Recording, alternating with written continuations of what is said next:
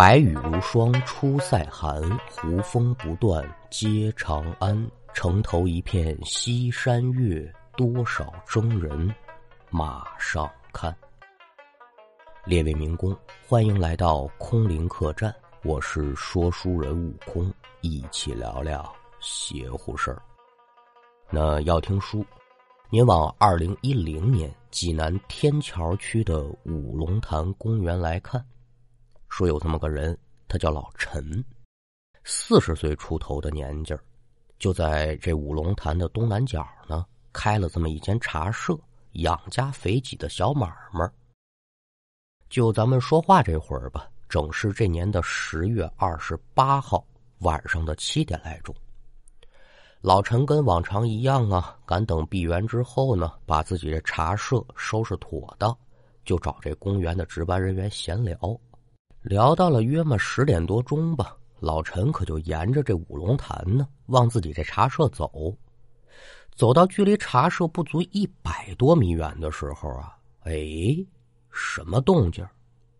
耳听得自己身边这潭水就开始哗啦啦一阵的乱响，借着天上有月兔高悬，往这潭水里一瞧，老陈不由得一愣，怎么回事？就见这个时候的潭水之中啊，有片片荧光闪动，而且还能瞧见呢。这潭中喂养的那个观赏鱼，时不时的呢就跃出水面。刚才这响动呢，就是鱼身子拍击水面发出来的声音。不过说这也没什么值得稀奇的哈。老陈正纳闷这功夫。耳听得身背后是铜锣交脆，嘡嘡嘡。扭脸一瞧呢，就见有打远处啊，乌泱泱来了这么一大帮子人。来人可是来人了，这怎么还有骑马的，还有坐轿的呢？而且身上这装扮他也不对呀，穿的可不是现代人的衣服，而是古代人的。也就在这群人越走越近的时候吧，这潭水里的荧光可得说是越来越盛，那就代表鱼儿跳出的越来越多了呗。看到此情此景，任谁也得想得到这事儿不老对劲的呀，尽早离开为妙。老陈他也想走，可是现在不知怎么回事这两条腿就跟灌了铅似的，动弹不得。而且他就感觉这周围的空气当中莫名的充斥着一股压力感，压得自己喘不上气儿。哎呦，这太太难受了。既然说走不了，那也就只能眼睁睁的看着远处这帮子人往自己这边来。赶等这些人来到潭边的时候，这惊人的一幕可又出现了。就见呢。领头手执铜锣那两个人带着自己这大部队，可就不走这人行道了。一个扭身他朝五龙潭里面走。身后这些人呢，看这状态是一点不犹豫啊，一个跟着一个扭身都下坛子了。那按说，这人下了水中之后，就算说你再会覆水，那也顶多是你半截身子浮在水上头，这可就了不地了，水性就够大了。但是这些人没有，一个个下入潭水之中，得说是踏水而行，就是咱说那种铁掌水上漂的感觉，人不沉底儿。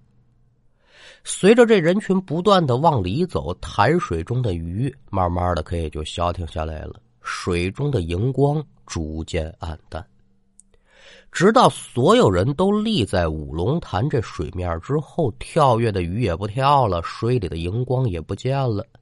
就在与此同时，不知人宠当中谁是高喊一声，说：“义国公回府啊！”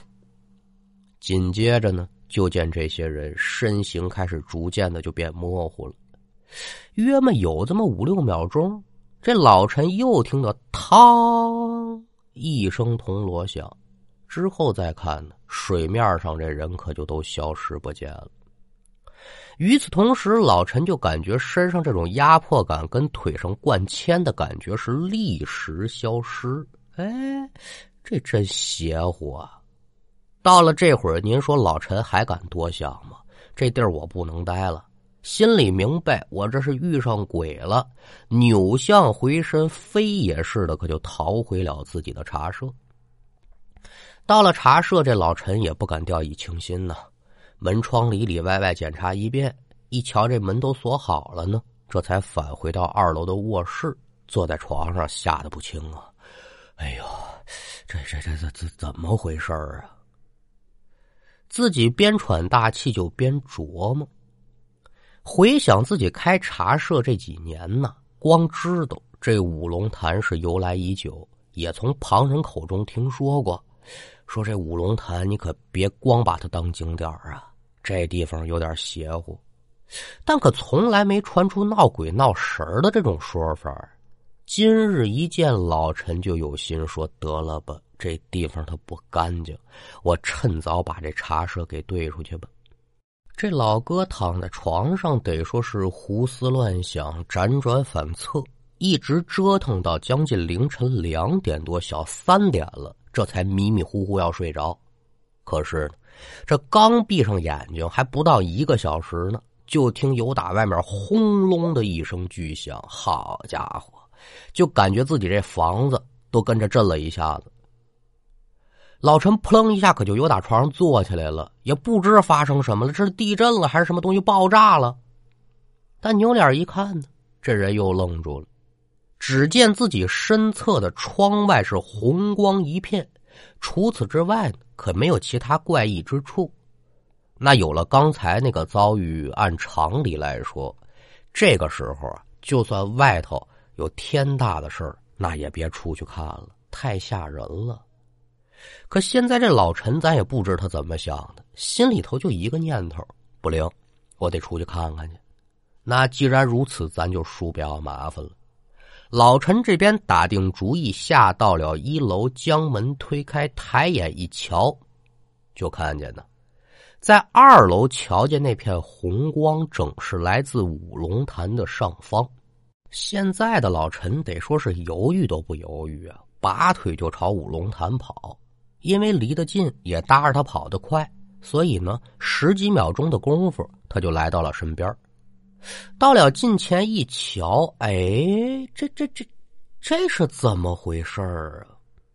就见呢，满是潭水的五龙潭，此时竟然露出了潭底的污泥，等于说这水见底儿了。但是咱可得说明白了，不是说滴水不剩啊，在五龙潭中央位置有这么一块区域，依旧是波光粼粼。而老陈看到那片红光，就是来自于这片水域的。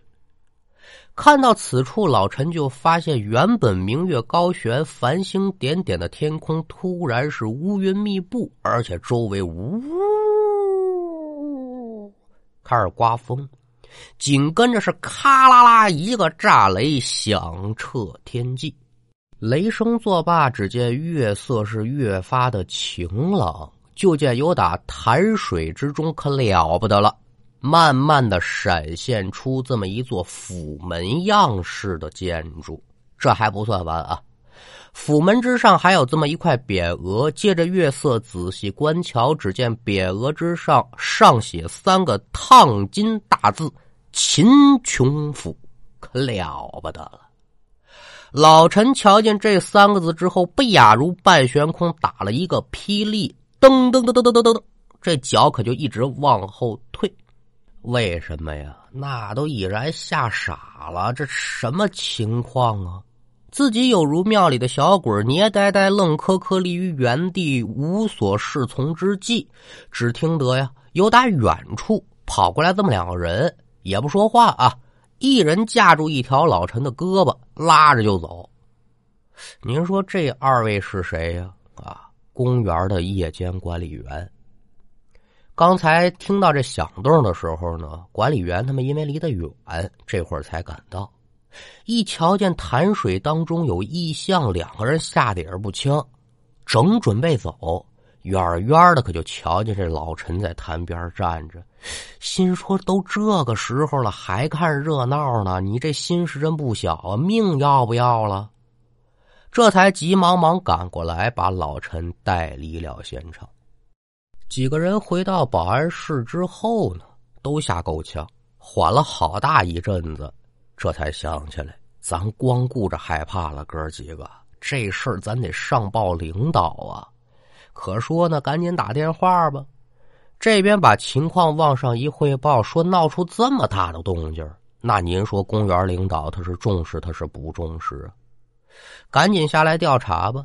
但现在说调查，天不亮也查不出什么。这事儿就一直拖到早晨八点多左右。赶等众人再次回到五龙潭的时候呢，眼前这一幕只能用震惊两个字来形容了，可了不得了。只见呢，硕大的这么一个五龙潭，潭中央的位置塌陷了一个足足二十多平方的一个大坑。这可不算完啊！就在这潭底的塌陷处。裂开了这么一个足有两米来宽、七八米长的一条大口子，那裂口处自然是有水的呀。就在这片水域当中，聚集着大量的鱼。这些鱼呢，也不是说在那儿乱游，阵型排列整齐，没有一条随便动换的。他们这头冲的方向呢，都是这裂口处，看样子好像在那等什么似的。那您说，就这新鲜好儿，能不引起当地的轰动吗？果不其然，政府也好，新闻媒体也罢，一时之间对于整个五龙潭进行了全方位立体化的报道，得说是人头攒动，热闹非凡。那作为这次事件的亲历者，老陈还有这两位值班员，自然会受到媒体的采访。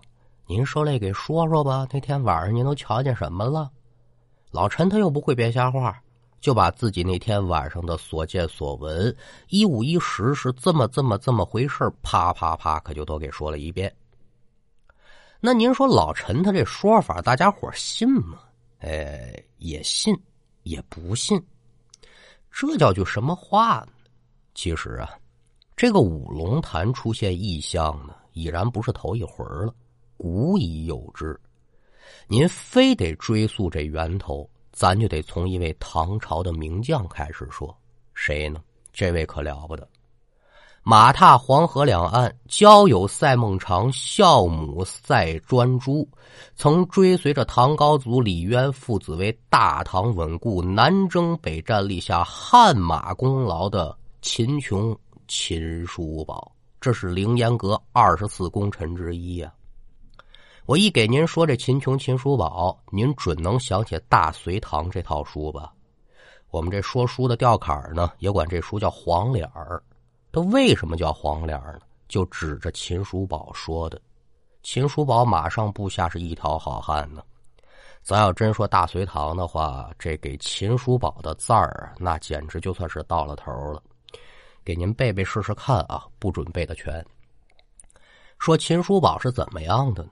金盔金甲淡黄袍，五谷攒成盼甲涛。护心镜放光毫，施蛮带来扎稳牢。鱼踏尾护裆口，战裙又把膝盖罩。红中衣绣团鹤，五彩靴来足下套。胯下马明黄标，踏山梁如平道。日行五百任逍遥，雅塞云龙入九霄。向上瞧面黄帽，天庭宽来地阁薄。通关鼻梁颧骨高，剑眉虎目威威严好，两耳有轮似元宝；微有默然挂嘴梢，金装锏挂鞍桥。上阵临敌剪法妙，晃三晃来摇三摇。兵见愁来鬼见跑，五虎上将命难逃。卑躬待见逞英豪，威风凛凛杀气高。要问此公的名和姓，哈哈哈哈哈！姓秦名琼，字叔宝，好汉的英名四海飘。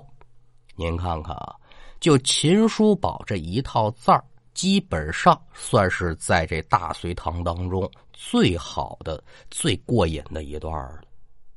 那提起这秦叔宝，他们家的祖籍是哪儿呢？就是济南。他这府邸呀，其实就是咱现在说的五龙潭公园之中。所以呢，自秦叔宝去世之后，他这儿子呢叫秦怀道，也跟这儿住。赶等到了唐玄宗李隆基执政的时候呢，这李隆基啊有一不错的相好的，叫杨玉环，就是贵妃醉酒那一位。李隆基这皇帝不咋折啊，荒淫无度，把这朝纲也就荒废了。当时可以说是奸臣当道，民不聊生。这秦怀道呢，跟他爹差不多，也是刚正不阿的一人。经常在自己的府中就痛斥朝廷腐败和奸臣之恶毒，那您琢磨琢磨，一群坏人堆里面独单单你一好人，那你就是另类，那奸臣就得污蔑他，上唐玄宗那儿告状去。这唐玄宗大怒，就派人到济南呢缉拿秦怀道，下旨抄秦府的家。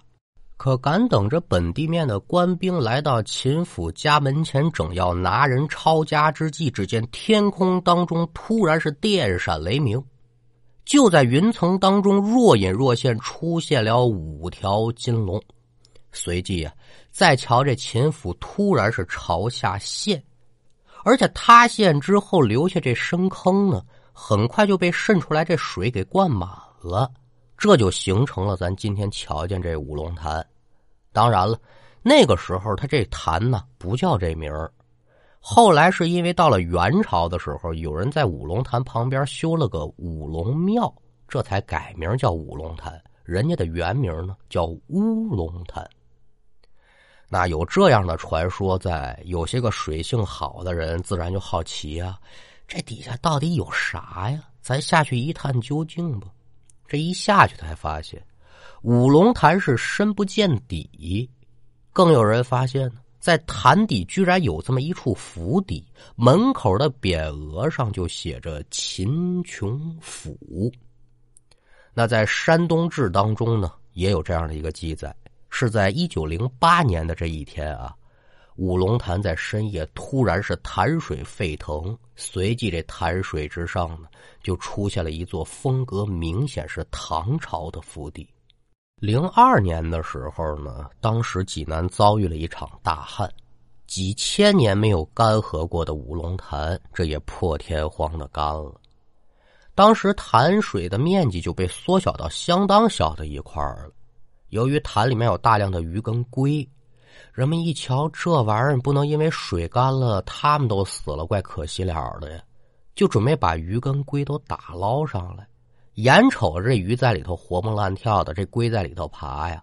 人下去再捞的时候，却发现呢，一条你也找不见了。根据调查，这五龙潭呢，也没有跟外界的水系或者是群泉相连。但是您说这些鱼龟它能跑哪儿去呢？就是愣找不着了。直到零三年，这济南的雨量增大，五龙潭恢复了原貌。